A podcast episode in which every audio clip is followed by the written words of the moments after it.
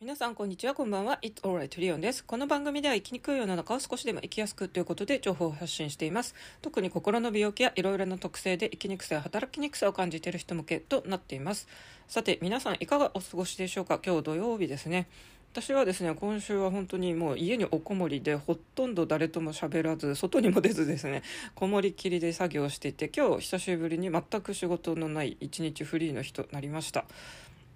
ああのこれから用事があるで出かけますけどもとりあえずあの休日をちょっと楽しもうかなと思っています。さて今日なんですけども情報発信の、まあ、流行の推移というかですねこのいいね数の推移というかそういう変化について私が感じたこと受け手側と発信側とどちらも経験してみて感じたことを話してみようと思います。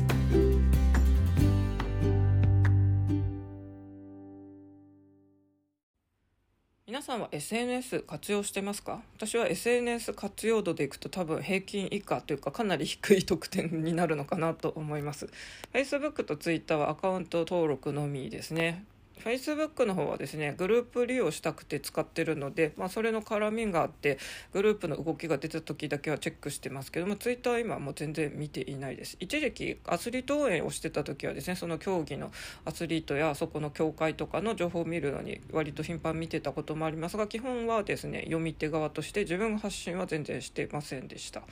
で、えー、インスタグラムは最近ですねなんかやっと見る方も発信する方も 始めてですね。本当に今頃1年生っていう感じであの手探りでやっています。で私が普段どんなのを使ってるかっていうとこれはちょっと SNS というのと違いますけど音声配信媒体よく使ってるなと思います。聞き手としてはですね一番使ってるのは Voicy です。まあ普通ラジオも聞いてるんですけども Voicy 毎朝、えー、と聞いてあと夜配信の人は夜、えー、と更新されたらこう聞くって決めてる人のは聞いてますね。で、まあ、その流れもあって私もですねこのアンカーという媒体で音声配信を本当に細々と不定期ながらですねやっているわけなんですけどもこの前ですね久しぶりにノートを見たんですよ。ノートっていうのはまあ文章メインのの発信の場ということでプラットフォーム、まあ、ここはですねあの自分の作ったものに対してですねこう売ることもできるのでまああのお金をそこで稼ぐ人もいるっていうことになっていますけども私2年前ぐらいはですね結構ノートにちょこちょこと記事を書いてたんですよね。まああのあるあるなんですけども こういうとこで記事を発信してたらですね出版社の目に留まって、まあ、それが書籍化されてあの知名度もアップお金収入もアップみたいな、まあ、夢物語みたいのって多分あの情報発信してる人 誰もが一回はこうなったらいいなって思うんじゃないのかなと思いますがまあご多分に漏れず私もそういう気持ちもあってですねちょこちょことその当時は書いてたりしました。ただですね本当にここ最近多分1年ぐらい全然見てなかったんですよね私がノートで利用してるのは今はですね野本京子さんというライターの方これはですね、えっと、今は課金して毎日朝あの届くんですがすごいやっぱりプロのライターの方なんでですね毎日毎日面白い記事で本当にすごいなと思います。なんですけども、まあ、それを見る以外は全然見てなかったんですが久しぶりに見て驚いたのがですね、まあ、私と同時期に私がその時に見ていた人たちの記事がやっぱりアルゴリズム的にトップページに載るんですけどだから久しぶりにその画面を見てですねあれこの人たちって今まで記事アップすれば結構30ぐらいいつも「いいね」とかついてたのになんか最近その時見たのはですねほとんどみんな1桁とかだったんですよなんであれってちょっと驚いたんですよねなんでここをちょっと分解したなと感じたんですよ。じゃあなんでそうなったのかって推測のその位置としてはですねやっぱり結構文章を書くという発信スタイルからですね音声の方流れた人も多いんじゃないのかなと思います。まさにこれ私もそうなんですけどやっぱりですね文章を書くっていう行為まあ書いてそれをアップするっていう行為とですねと話してその録音したものをアップするっていうのだとですね圧倒的に音声配信の方が楽なんですよね。なんでそういう便利さもあります。特に音声配信の場合はですね本当に変な話お風呂の中からでも録音できたりとかですねもう歩きながらこう録音してる人っていっぱいいますよね Voicy も聞いてたらよくですね今日はどこどこで外で話してますとか本当公園から話してるので音が入りますっていう人たちも多いんですがまあながら発信すらできるというですねこの手軽さがやっぱりいいなということで多分今までブログを書いてた人がですね結構音声配信の方に流れたのかなっていうのがあります。あと2つ目はですねそもそも私がその見ていた2年前とかと比べるとですねやっぱり圧倒的にもうみんな情報発信しだしたんだなっていう気がしてます。あのノートを私がその2年前ぐらいにやり始めた時でも正直遅いなって思ってたんですよね私もでもそれに負けじとなんか書いてみようというのでその当時はやってたんですけども今考えるとですねその当時よりもますます情報発信ってもっと敷居が低くなってみんなやってると思うんでですね多分ノートの文章の書き手さんももっと増えましたし例えば Voicy 一つ見てもですねもうどんどん新規パーソナリティさんが加わっててですね正直おすすめのなんか配信とか一覧とか見ててもですねもう人が多すぎて正直誰が誰だか何を発信してんだか全くよく分かんない状態なんですよね。で私は結構いろんな人の発信を一時期見てることもあったんですけどふとある時ですね見過ぎてって感じたのが こう個人のこういう情報を追ってるだけでなんか役に立つのかとか思ったらですねなんか見過ぎて疲れたのもあってですねなんか素人のそういう言ってることっていうのはあくまで一個人の発信なんだなと思ったら今まで割とですね個人のブログとかの記事とかも結構いろいろ見てたんですけどパタッとそれはちょっとやらなくなったんですね同じ情報を得るならですねきちんとプロの方がいいなとかそういうのもあったりします。やっぱりこの情報発信の人が増えたということでノートの私が同時期によく書いてた時に見てた人のこう書き手さんもですね今までよりもしかして「いいね」をもらえなくなったのかなっていう気,、ま、気がしますね。あとは Voicy のこのどんどん新しく新規パーソナリティさんが増えてですね配信のこうあと再生数とかも発表されてますけどもやっぱりですねあの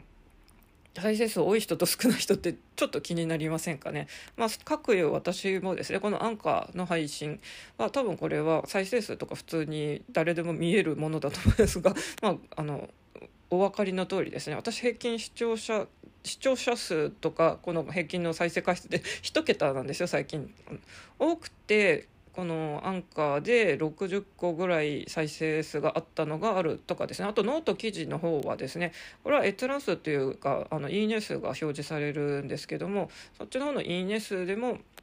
多くて3 4 0かなという感じでまあ私はですねあえて宣伝しないスタイルでいろいろ発信してるので、まあ、そういうのもあると思います全く宣伝しない状態の一個人の発信っていうのはですね、まあ、そのぐらいの影響力しかないもんだよなっていうのが、えー、と感じられますね。まあそれでも何でもですねやっぱり何も言わないよりはやっぱり言っていった方がいいっていうのであとは続けることしかないですよね。さて前半はですね音声と文章の媒体について語ったので後半ではですね画像系について触れたいと思います。画像系っていうとやっぱりインスタグラムですね。私ですねここ最近やっと自分でもあの写真をアップするようにしたんですけども本当にですね今1年生というので全然手探りで使っている状況です。で私がインスタを利用する前というのはですねピンタレストでひたすら画像を集めるのがすごい大好きで私の好きな時間の一つとしては晴れた日のですねこう昼下がりにですねコーヒーを飲みながら好きな画像ピンタレストで集めるっていうのがあの趣味の一つでもあるんですけどちょっとですねこれ集めすぎたのがあれなのかですね私が集めてるのはピンタレストの中ではファッションコーデとインテリアというのは2大軸としてあとはまあ綺麗な写真あの風景とかですねあと綺麗な宝石とかですねまあ、あの美術系のこうオブジェ光のこういろんな輝きとかですねそういうのも好きなんでそういう感じのこうとにかく見て綺麗な画像っていうのを集めまくっています。でピンタレストもですね最初は「How to」のこう文字が乗っかってる画像とかも一時期見てたりとかですねあとは二次創作の漫画ですね例えば配給のこういろいろ派生の作品っていっぱい世の中に、まあ、ツイッターとかでみんな上げたりしてでそういうのの画像が載ってたりして私も好きなんで見たりしてたんですが、まあ、そういう漫画をですね読み出すとみんなトップページが漫画だらけになってあのそれは別にピクシブで見れるものなのでですね私はこのピンタレストのプラットフォームではとにかく綺麗な画像を集めたいんだということで私はマイルールとしてはですねもうイラスト系漫画系文字系は全部排除してとにかく美しいとか自分が着てみたいとかあとはもう写真として素敵なファッションコーデの画像とかも集めまくってます。であまりにも集めまくってるせいかですね最近特にファッションのコーデだとですね保存しましたってやるとすでにもう保存してますって出てきてですねまあ多分好みのファッションのタイプっていうのはまあ人それぞれあって私も大体決まりきってですね なんか同じような写真が結局集まっててだんだんかぶってきたのでですねそこであのとにかく集めたいのでだんだん集めるものがなくなってきたぞっていう飢餓感からですね今度はインスタグラムで綺麗な画像ないかなってまあそれでインスタに去年の冬頃からですね見出したんですよ。で私はインスタの中ではまた、えー、綺麗な風景写真とあとインテリアをメインに、えーと、追ってます。で今回ですねインスタの私のマイルールはですね ファッションコーデは一旦除いてます。あとピンタレストはただ集めるだけでいいんですけどファッションコーデのこうインスタのアップっていうのはやっぱりどうしてもですねなんか私のこの素敵なコーディネートを見てとかですねまあ女性のこういうのってあるあるですけどそのこの服を変える財力のある私とかですね 素敵な私とかなんかその承認欲求がやっぱりすごい透けて見えてますしもうさらにもっと勝手な想像でいくと私のこの着想を持ってるからかですね想像力豊かに思うとですねもうお金儲けしたいっていうのまで 透けて見えるのでちょっとそういうのを見るのがしんどいのもあってですね あのファッションコーデはちょっとインスタの今のアカウントではちょっと追ってないです。ただ他の人のも見てみたいのであの別アカウントとかで見て分ければいいのかなと思ってますが私は今のインスタではとにかく綺麗な風景写真とえーと、花とかそういう写真とかですね。あの人排除してます。とにかく人写ってない方がいいんですよ。もう人写ってたら速攻です。あの表示しないっていう方にボンボン押してって私のあのインスタの画面はですね綺麗な自分の好む写真で 埋まってほしいなっていうのがあります。ただインスタスマホで見てるとですねアプリでやると本当に広告広告が出ちゃうんでまあ広告で有益な情報が見れたりするのもありなんですけどなんかなかなか広告って 何とも言えませんよね。私は今 YouTube はあのもうプレミアム課金してですねあの CM 出ないようにしてますからね やっぱりあの見たくないものは見たくないということで課金してでもそっちの方がストレスないですよっていう気がしてます。で、えー、私もですねインスタは最近は自分でもアップするようになってですね私が今メインでアップしたりあとは「いいね」をよくつけてるのは今自分で水栽培してるヒヤシンスはじめとした花の写真とかですねとあの集めている Suica ペンギングッズ関連の写真をあのアップしてますしあとはですね同じようなその Suica ペンギングッズのあの写真がアップされていいなと思ったらもういいねどんどん押してます。なので多分私のあのいいねを押してくれる人っていうのは Suica ペンギンファンの人とかですね。あとはこのヒヤシンス始めたのもともとジェーン・スーさんと堀井美香さんの OVER THE SUN のヒヤシンス育てましょうっていうのから始まってるんでそのスンス仲間あのそこの OVER THE SUN 仲間の人が見に来てくれてるのかなと思います。まあこれでうんといいね数をもらえて大体そうですね。30いけばいいかなって感じですしあと私がノートを発信あの文章記事を書いてた時もですねやっぱりいいね数最高で私は340 ぐらいなんですよね。自分の中のバズり全然こんな数でバズりとは言わないんですけど私の中の一番いいねをもらえたのがそのぐらいの数ですでアンカーのこの配信に至っては多分普通に再生数ってあの誰にでも表示されてると思うんですけど私なんて本当に1桁ですよと。多分これですね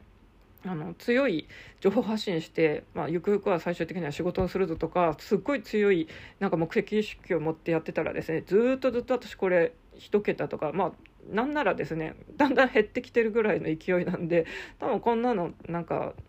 やめると思うんですよ。で私も一時期やめようかなって思ってそれを配信してた日もあったりしますが私が今なんでこれを細々とでもやってるかっていうのはですねもう私の中では生存確認じゃないですけどおこもりで家にこもって仕事して本当に誰とも喋んない日って結構あるんでですね。あのまあ私結構人と喋るのとか好きなので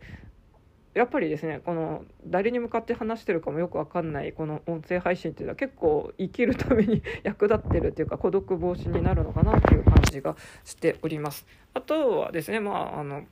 私もまだアカウントを全て統一してないのもあってですねあと宣伝活動的なのをしてないがゆえにですね再生数とかそういういいね数とか全然増えないのかもしれないんですが今年はそれを手入れしてきちんと整えたりしてもうちょっとですねなんかみんなに見てもらったり聞いてもらったりとかするようにしてみたいなっていう気もしていますね。で一個人の本当に発信とかのコメント数とかいいね数は本当にですねあの Voicy の新しくあの加入したパーソナリティさんとかでもやっぱり全然再生数伸びない人とかもいっぱいいますしあのそういうノートの記事ですね同じ時期に私がよく見てた人たちの記事っていうのがですねかつては本当に30ぐらい普通に上げるたびにいつももらってた人ですらもう今3とかだとですねこれ本当30もらってた人が3とか毎日だとですね多分絶対私はへこむと思うんですよね。でも私のようにですねあのその多くに聞いてもらうとかいいねをもらうっていうのを目的としないで 私のこの音声発信はですねもうす今はですねこの喋るツールあの全然喋る機会がないんで会話じゃないけど誰かに一方的に喋りまくってるっていう状態で、まあ、心の平安を保つみたいな感じがあるから私はなんか続けられてるのかなっていう気がしてますし、まあ、私もですね Voicy はあの何も発信をしてない頃にですね応募して、まあ、何もやってないんでそれは当然落ちたんですけど 今ならですね例えばあの応募する時にですねなんか発信してる SNS とか媒体あれば載せてくださいっていう欄があるんで今ならここ私はこれ URL を貼ったらですねあこの人なんだかんだ言って音声配信経験あるじゃんみたいになってまあそれは有利になりますよね。なんでここがやるかやらないかの話ですね。ローランドさんのあの俺か俺以外かじゃないんですけど結局情報発信みんな言ってること自己啓発も言ってることはみんな同じですよ。分かってるんですけども、まあ、自分で考えて自分で行動しろっていうことをみんな口を揃えて言ってますね。例えばここ最近の数日の Voicy 聞いててもですねちきりんさんとか MB さんとかみんな同じこと言ってます本当自分であの考えて自分で行動しろをこの話をですねいろんな各それぞれの人がエピソードを加えたりして語ってますが結局のところですね自己啓発本も全て同じこと言ってるんですよ。あの私もいろいろ読み尽くしてるからこそ言えますが本当に結局のところですねもう行動しないと変わらないっていうことで私もなんとなくですねこの出版社から目をかけられてですね本を出版して有名になりつつ、まあ、印税生活みたいになって憧れますけどじゃあ記事書いてますかって言ったら私もノートの記事が一旦もう止まっちゃってますみたいな感じですよね。なのでやっぱり行動してみないとそして続けないとダメですよね。うん、なので細々と続くことをやるのがいいのかなと思います。私の場合は今はノートに記事書くよりはこうやってつらつらと話す方がいいなっていう楽だなっていうのでやってましてインスタもですねあの基本私は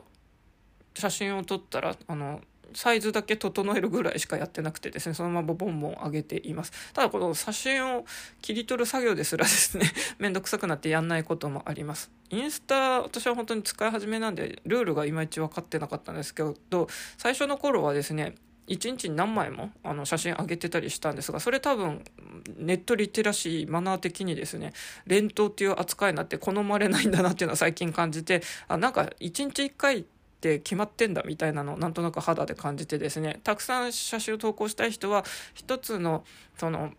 トップ画像になんか複数で表示できるっていうのを選んでそこで何枚か載せてこう指で横にスライドして見るような感じなんだなっていうのをなんとなくですね使ってきて体感しました。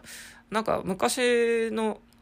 なんかネット投稿のイメージっていくとですねなんかインスタも別に1日に何枚も上げてもいいんじゃないって勝手に思ってたんですが、まあ、多分なんか暗黙の了解があるんですかね私本当にここ最近使い出したんで全然そういうのが分かってないんでもし教えてくださる方がいたら教えてくださいってこのコメント欄もないと思うんですけどちょっと言ってみます。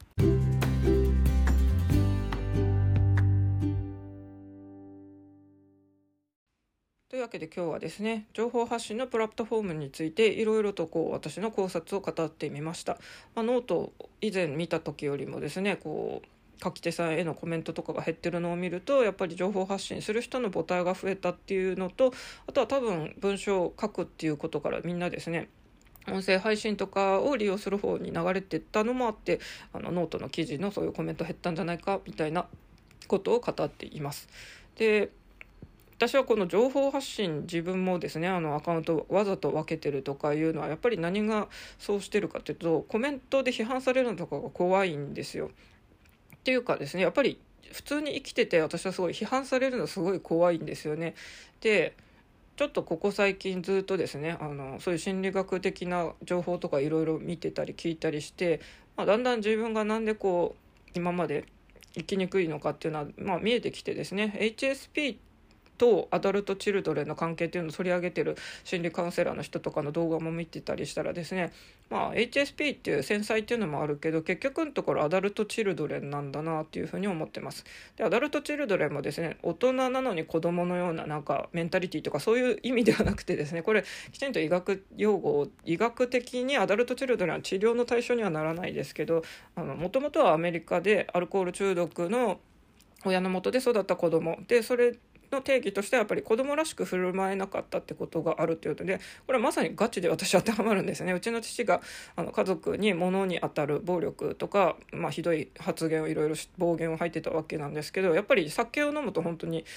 もう顕著にそういつそうなるか分かんないんでですね。でうちの父はすごい毎日酒かなり飲んでたんでですね、まあ、本当に私父が帰ってきたら本当にもうビクビク父が帰るまでの時間が私の実家安心タイムみたいな感じでですね。本当父が帰ってきたらもう本当心を閉ざすみたいな、まあ、怯えてるっていう状態で育ちました。そんな健全じゃない状況で育ったらそりゃ自己肯定力なんて 上がりませんよね。ましてや母もですねそれを受け止めてくれるようなタイプじゃなくて母自身もやっぱりいろいろ思うことがあったんでしょうし病気も持ってたんでですね。まあ母もそういう包容力とかあるかないかって言ったらない方だと思ったんで、まあ、結局私はですねこのあの家族に愛されるとかいうのを自分で欲しいっていう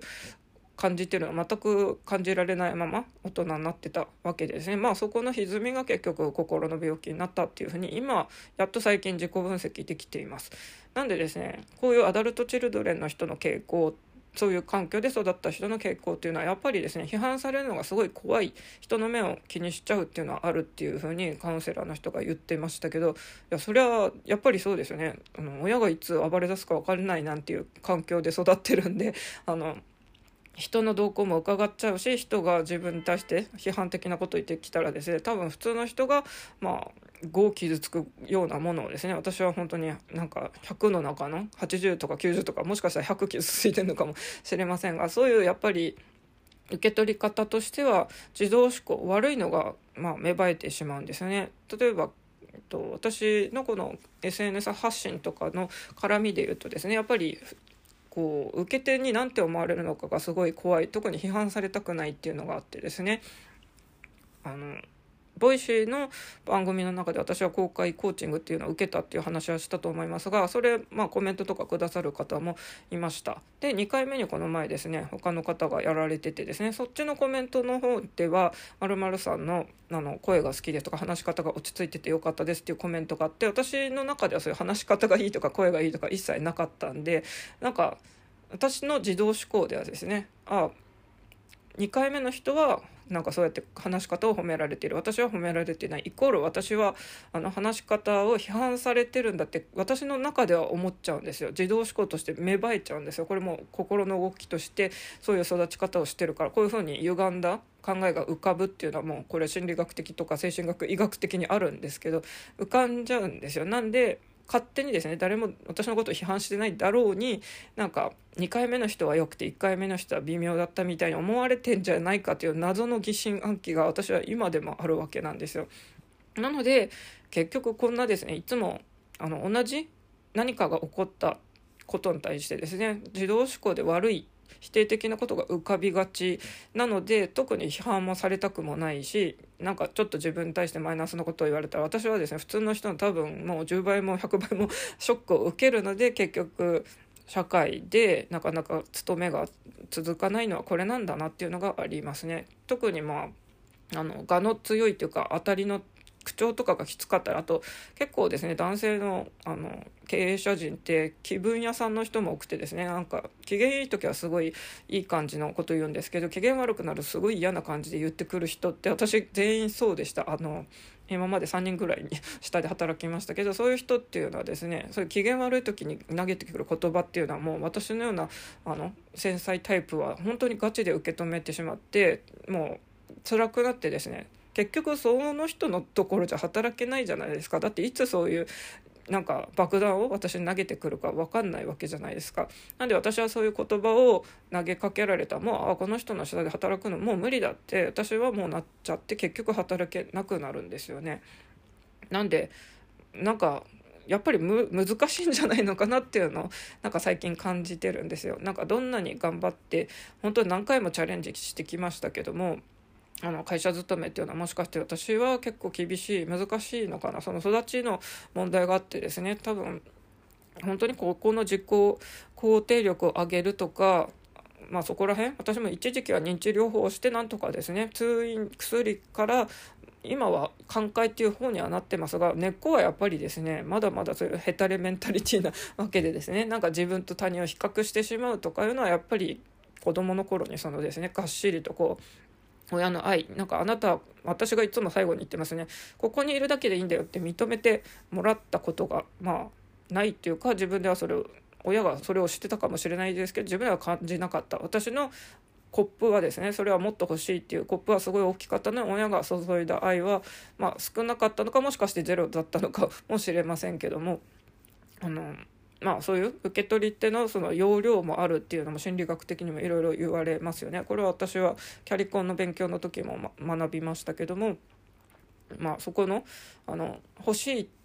愛を欲しい受け取りたいっていうこう心の容器がですね人によってはまあちっちゃい人で十分な人もあれば多分繊細さんっていうのはそこの心の容器がもともと大きい上に環境的にそれを受けられなかったっていうんで結局ですねその足りないっていうのでまあ歪み歪みが出ちゃうのかな。それで社会生活で生きる時になかなかいろいろ生きにくいのかなっていう分析までいきました。これですね結構考え出すと本当に辛くてあの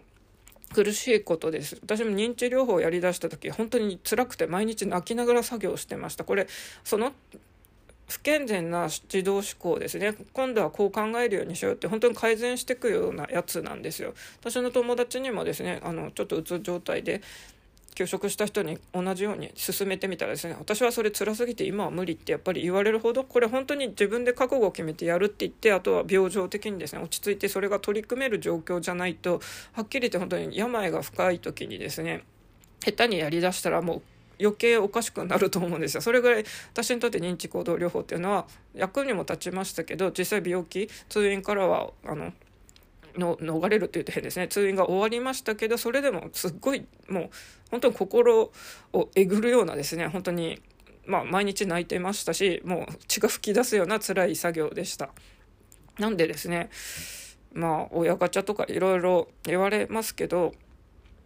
まあどうしようもないんですよね。もうそういうとこで生まれ育ってしまってうちの場合なんて両親も他界しちゃいましたからもう文句とか恨みつらみを直接言うこともできないわけですしまあ実際問題ですね。本当に両親って年老いてくんで父とかもですねあんな傍若無人に振る舞ってましたけどまあ後半私が一緒に過ごしてた時とか本当にですねなんか痩せ細ってですねもう本当にどこにでもいるなんかじいさんみたいな感じで弱々しい感じで、まあ、兄もですね父を任そうとして一時期全然体育得意じゃないね空手覚えてですね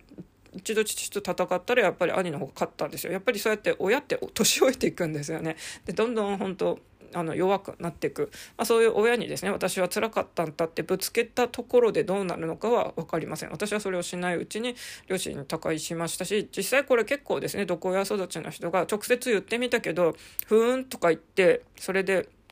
伝わらなかった分かってもらえなかったっていう話も結構聞くんですよ。なんで結局もう自分の中で折り合いをつけたりするしかないのではっきり言って本当にですね なんでこんな環境に差があるのかなって恨みたくはなりますよね例えばあの資産家の家に生まれた人っていうのは昔からですねもうお金に悩むってことがないので全然そういう貧困の苦しさとか分かんないとかありますが、まあ、そういう貧富の差もそうですけど、まあ、そういう人によってですね生まれ育つ環境って全く異なります。なのでですねまあ、そういうのもなんかすごい深い話になっちゃったんですけど私が SNS でなんかすごいアピールして発信できないっていうか発信したとしてそのコメントもらうとかですね批判されたくないっていうすごい恐怖とかがあるなっていうのが、うん、あるなっていうのとあとそういうのが根底にあるんでやっぱり社会でて働きにくいあの同じ注意されたとしてもですね私でどうしてもミスを注意されたんじゃなくて全人格否定されたようにどうしても受け取ってしまうんですよ。それっていうのはまあ何度も繰り返しますけどあの生まれ育ちのそういう環境からの自動思考がそういうふうになっちゃってるんですよね。そこを大人になって変えていけるかどうかで多分私は精神科でいろんななんか患者さん待合室とかで見たり話も聞いたりしましたが主治医も言ってましたけどやっぱりそこ本気で取り組んで治そうって思う人も少ないしそもそもそれ気づかないままで一生を終える人もいっぱいいるんだよって言ってましたね。私はなんとかこう状況を改善したくてですね。とにかくまずはあの一人で社会で働いて自立自活したいんですって私がかなり実際強い思いを描いて行動してたから主治医もすごいですね。応援してくれてましたけども。まあそういうあなたみたいな人って本当に珍しいんだよみたいに言ってました。多分実際そうだと思います。なんか現状そのままあの親がいる生きているうちっていうのはまあ親に頼って生きていく。その人たちはでもですね親が死んだらどうすんだって私はもう昔から思っていましたけども。私がかつてデイケアに通ってた時期にあの年金暮らしのご両親に頼ってですねあとは自分も障害年金受給してるからって割と私から見たらのほほんと暮らしてるように見えたあの50代以上の男性とかですね今頃どうしてんだろうなと思いますね。あの精神科の病気の場合はですね毎回障害年金だって更新のあの診断判定があるんでですねまあずっとその旧のその年金受給できるかってよっぽど本当に重い症状じゃないとあれですしそもそもデイケアに通えてる時点でですね その人は障害のその1級を永久資格ってもらえるとは思わないんでですね。なんかどうすんだろうなって勝手に他人ながら思ってました。私はそのまあもともとその両親に頼れないっていうことがあるのでどうしても一人で生きていかなきゃいけないから、まあ、働かなきゃいけないから今は働けなくても将来絶対また働くぞお金を自分で稼いでなんとか自活するぞっていう強い思いのもとになんとか障害者の本当にもうなんか真っ暗闇の時代からなんとかこうやってですね東京の街をなんか割烹できるぐらいにはなりました。というちょっとなんかですね SNS のコメントの話からすごい話がでかくなりすぎましたけどもまああの私がこういう発信で通じて言えるっていうのはやっぱり同じ経験をしてる人今辛い人もですねあの、まあ、そういう気持ちをシェアしつつ、まあ、少しでもよりよく生きていければいいですよね。まあ誰かが本当にですねあなたはここにいていいよって言ってくれるような存在の人に出会えたら一番いいですしもし出会えなくてももう自分で自分に言うしかないんですよここにいていいんだよっていうあの例えば無職で今一人引きこもってる人私もそういう時期長かったんであれですけどなんか働いていない社会に役に立ってない私は生きてる意味あるのかって絶対思うと思うんですけどとりあえずですね 生きてここにいるだけでいいんだよっていうことでもう思い込みましょう。まあできる時にいつかですね社会に役立っていればいいのでできない時だってあります。その私だって自宅療養してる時は本当に何もできないでいましたから。まあそういう時はですねまあ養ってくれる家族がいるなら家族に頼ればいいですし、まあ、そういう人がいなかったらですね福祉のいろいろ国のこう力を借りるっていうのもありますので、まあ、皆さんとにかくですね本当にここにいるだけでいいんだよというわけでなんか花育ててて感じ育てるっていうか私何もしてないんです。ただ水取り替えるぐらいしかしてないんですけど本当に日光を浴びてですね日々成長してどんどんあの茎が伸びてったと思ったらですね一気にブワッと咲き出してとかですねなんか